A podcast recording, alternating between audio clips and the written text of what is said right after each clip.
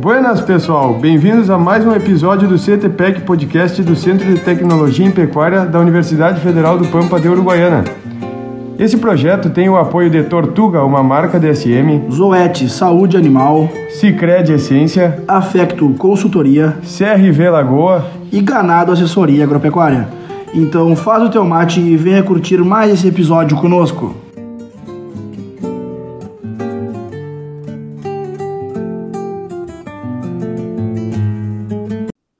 Olá, amigos do CTPEC Podcast.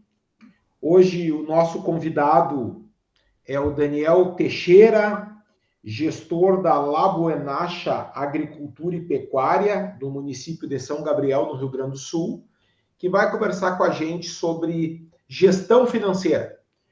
É, Daniel, muito obrigado pela tua participação e eu queria que nessa tua primeira fala aí tu te apresentasse melhor, falasse da tua formação e da tua experiência profissional. Olá, professor. É um prazer estar aqui conversando com você sobre esse tema que a gente gosta tanto, né? Eu sou natural de São Gabriel, tenho 37 anos e estou há 10 anos à frente aí da Labernacha Agricultura e Pecuária. Minha formação é engenheiro de produção com domínio adicional em empreendedorismo. Sou pós-graduado em, em gestão estratégica de negócios, né? E também atuo aí eventualmente como consultor e mais é, de forma fixa, digamos assim, já há dois anos e meio como mentor de controle e gestão financeira de fazendas do programa Agrotalento aí, parceria com Miguel Cavalcante. Uh, Daniel, eu queria que tu explanasse para a gente basicamente como iniciar um programa de gestão financeira com dicas básicas, assim, uh, para quem está iniciando, para quem quer aprimorar, enfim? Olha, isso para mim, na minha cabeça, é um processo bem definido, né, entre algumas etapas, né. A primeira etapa eu costumo chamar de separar a operação, né. O que, que é isso? É tu enxergar é, numa conta única é, da tua fazenda os teus números da tua operação separado de conta pessoal, separado de outros é, investimentos, captações, empréstimos, enfim. Né? Então, primeiro passo é ter uma conta individual para operação da fazenda, para facilitar todos os controles aí para frente, né? Hoje isso é muito fácil, né? A gente tem aí uma facilidade imensa de, de abrir contas a um custo, às vezes, até zero, né? Então, essa é a primeira etapa do processo. As etapas seguintes é coletar bem os dados, né? É, organizar bem esses dados, conseguir confiar nesses dados e, na sequência, analisar esses dados e até estabelecer previsões com base nesses dados. Né? Uh, vou discorrer um pouquinho sobre cada um deles, acho importante. Né? O, o coletar, eu, eu costumo sempre falar que a gente tem que ter uma atenção muito grande na coleta, é uma peculiaridade do negócio fazenda, a gente tem uma distribuição bem desigual entre receitas e despesas. Né? Então, é, no nosso número aqui na Labuenacha, é mais ou menos uma receita para cada 11, 12 despesas. Então, o que, que acontece se eu tenho uma falha na coleta desses dados? Né? Eu vou criar uma conta superestimada, um resultado acima do que o resultado real. Né? Então, é muito importante a gente ter uma coleta é, bem efetiva desses dados para não criar essa conta irreal para cima, que é muito comum a gente ver os produtores é, fazendo e assumindo. Né? Uh, o, sobre organizar, né, aí a gente precisa ter alguma ferramenta para isso, né, um software, uma planilha, enfim. Eu costumo usar o Excel, acho que o Excel dá uma liberdade bastante importante, uma flexibilidade para a gente estar tá adaptando e criando novas formas de olhar. Mas a gente tem bons softwares aí no mercado que também ajudam nessa parte da organização. O processo de confiar é um processo de fazer uma etapa que muita gente negligencia, que é da conciliação desses dados, né? Conciliação do que está no software, do que está na planilha, do que está no controle, com o, o que efetivamente aconteceu, né? Então, com o extrato do banco, digamos assim, né? É, comparar esse, esse teus dados de extratos, dados reais, com os dados do teu, da tua ferramenta de controle. Isso aí eu preconizo uma, uma atividade que deve ser semanal, justamente para não, não se alongar muito o, o tempo é, a ser observado e daqui a pouco virar uma atividade muito dispendiosa de tempo, né? Então, se a gente consegue fazer isso semanalmente, acho que fica uma, uma, uma coisa do tamanho é, tranquilo, assim, de uma pessoa estar é, tá fazendo, né? Depois das análises, né, a gente compilar os dados e encontrar alguns indicadores e, enfim, entender alguns resultados em cima desse banco de, de todos os dados que foram coletados. E, por fim, fazer o que eu digo que é a, o supra-sumo, assim, do, do controle e gestão financeira de uma fazenda, que é trabalhar é, quase num orçamento, né? E, e ao longo da jornada, comparando realizado e orçado e tomando decisões em cima desse, desse realizado versus orçado, né? Então, acho que aí a gente fecha o processo como um todo de controle e gestão financeira, né? Então, acho que são essas aí as cinco principais etapas e que a gente tem que ter bastante cuidado em fazê-las da melhor forma para ter o resultado do negócio na nossa mão, né? Perfeito, Daniel. Eh, eu queria entrar um pouco assim em ferramentas básicas ou essenciais para uma gestão eh, financeira eficiente. Eu vou dar um exemplo assim, quando eu trabalho em sala de aula com os alunos nas disciplinas de economia e gestão, eu falo muito do fluxo de caixa, do orçado e do realizado que tu colocou para nós agora de uma forma muito clara e com o devido destaque que merece. Que outras ferramentas uh, o produtor rural, o empresário rural pode utilizar, Daniel? É, assim, a gente, nesse processo, né, professor, a gente tem que cuidar para montar um processo com o qual a gente tem afinidade e se sinta bem é, fazendo, né? Uh, é uma coisa um pouco rotineira, né? Então, antes de entrar assim nas ferramentas específicas, eu também acho que a pessoa tem que responder a pergunta se é ela realmente que tem que fazer esse papel dentro do negócio dela, né? E hoje a gente vê o negócio fazenda pelos números que a gente acaba, né, pelo dinheiro envolvido, digamos assim, é, de médios a grandes, todos certamente justificam ter uma pessoa, um profissional é, dedicado para fazer esse trabalho. Né? Então, no meu caso, eu tenho afinidade, eu gosto, tenho formação para isso, né? mas também tenho quem me apoie, né? E se a pessoa não tem essa, esse perfil, eu acho que um ponto bem importante é procurar alguém que ajude, trazer alguém para o time que se dedique a esse tema, né? Uh, passando assim para as ferramentas, acho que essa questão de software, planilha, é algo que tem que se pensar bastante e se escolher bem, né? Uh, minha crítica aos softwares que tem no mercado, eu acho que são muito mais é, vinculados aos indicadores produtivos e às informações produtivas, e não tanto ao econômico financeiro, né? A gente consegue, de certa forma, construir do zero até numa planilha Excel, né? Mas uh, eu diria que basicamente é isso, né? É, algum lugar para os dados estarem com confiança e alguém responsável pelo processo, né? Então, daí funciona e, enfim, a gente não precisa adorar muito a pílula para entender que é dessa forma que precisa se organizar para que se tenha esses, esses números em mãos, né?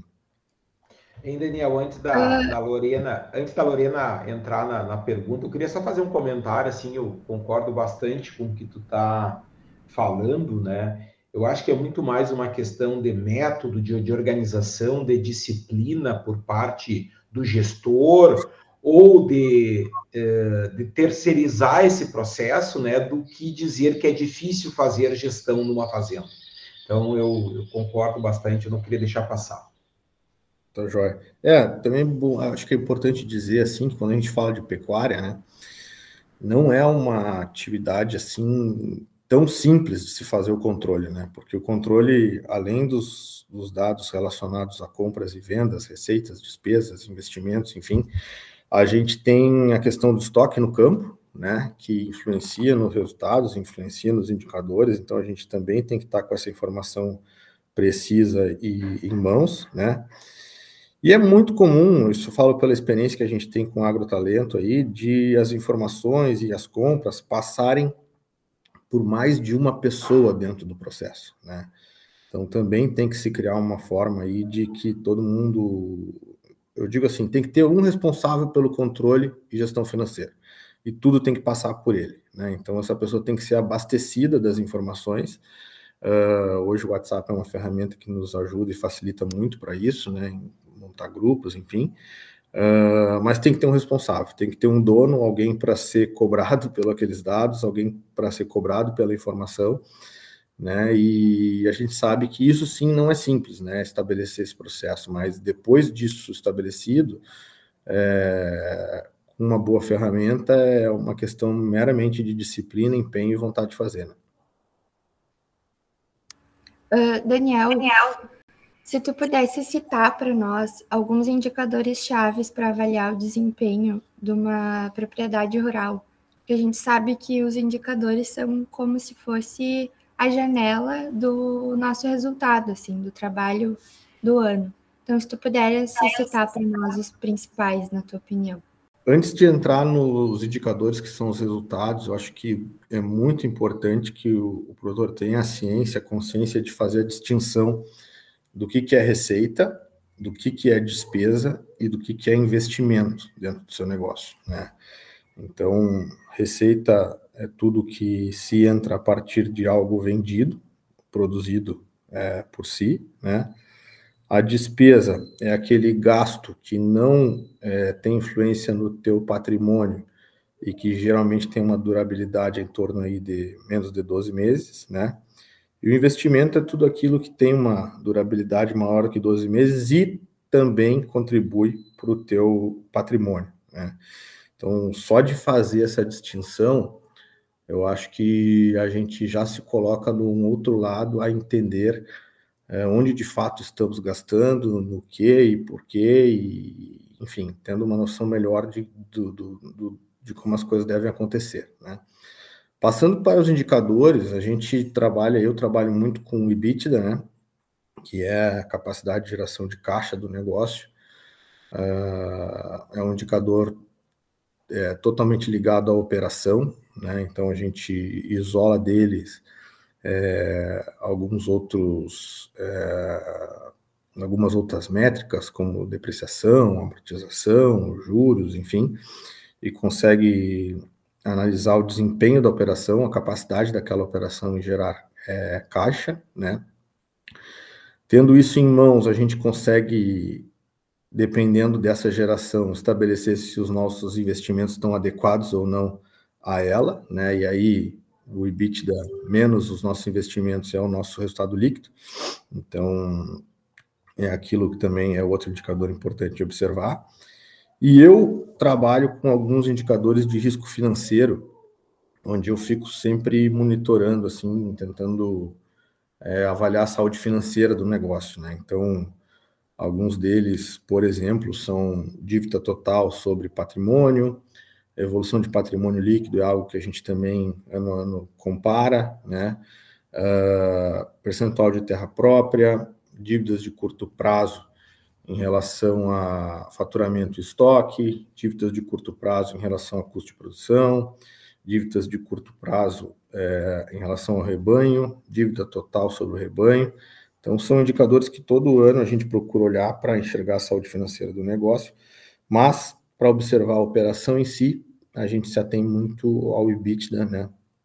Uh, para nossa tomada de decisão. Daniel, já na, na reta final do, do, nosso podcast, eu queria fazer uma pergunta para ti que talvez seja até uma provocação. Tá? Uh, como que tu enxerga a atividade pecuária? Ela é um bom negócio para o pecuarista e ela seria um bom negócio para um investidor? Olha, professor, é...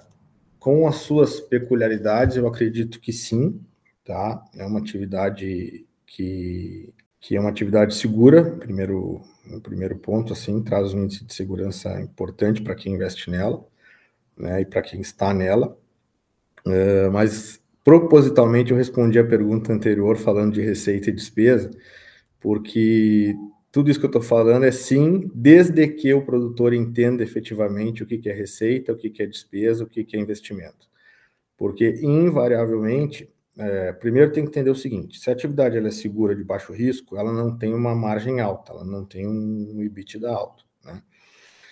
Então, não dá para fazer mirabolâncias de investimentos é, quando tu não tem uma margem da operação uh, que pague esses investimentos e ainda dê algum retorno. Né? Então, tem que ter muita calma e paciência e, e, e, às vezes é, bem isso, é paciência, encontrar um momento, entendeu? Encontrar a hora certa de é, reformar cerca, é, de colocar um tronco, de colocar balança eletrônica, entendeu? Todas essas coisas que a gente sabe que são importantes, mas que são investimentos que precisam ser feitos de uma forma muito consciente, né?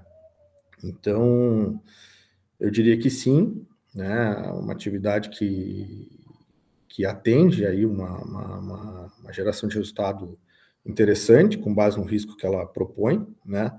Mas que a gente tem que ter muito cuidado na hora de fazer os investimentos associados a ela e também levar em conta, né, professor, que é uma atividade onde a escala é, muda o jogo. Né? Então, a escala é que pode te trazer para ter resultados maiores, margens maiores, né? uma atividade que é muito desafiada em relação a, a questão de incremento de produtividade, então a gente é tentado a todo momento a fazer mais investimentos e a gastar mais, porque as atividades concorrentes hoje entregam margens maiores, mesmo, claro que com riscos maiores também, né?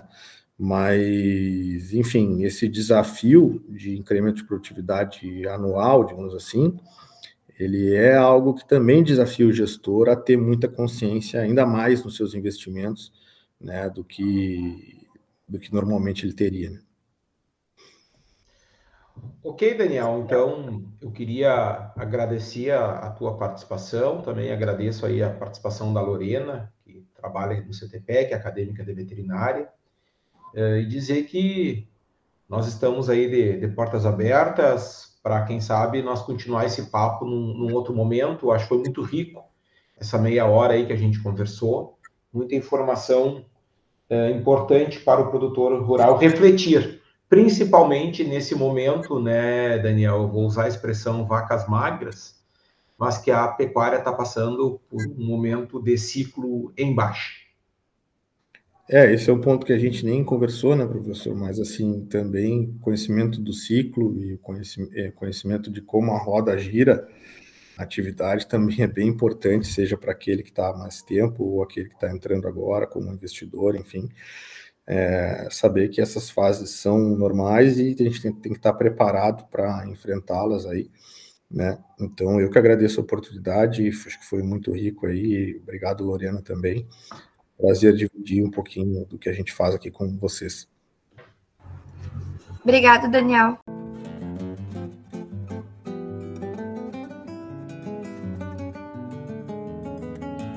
Obrigado por nos acompanhar até aqui. Se gostou do tema, curte e compartilha com algum amigo. Ative o sininho para receber notificações de novos episódios e nos segue no Instagram para ficar por dentro de tudo que acontece no CTPEC, arroba CTPEC Unipampa. E não te esquece, em breve nos encontramos aqui no Spotify com mais conteúdos.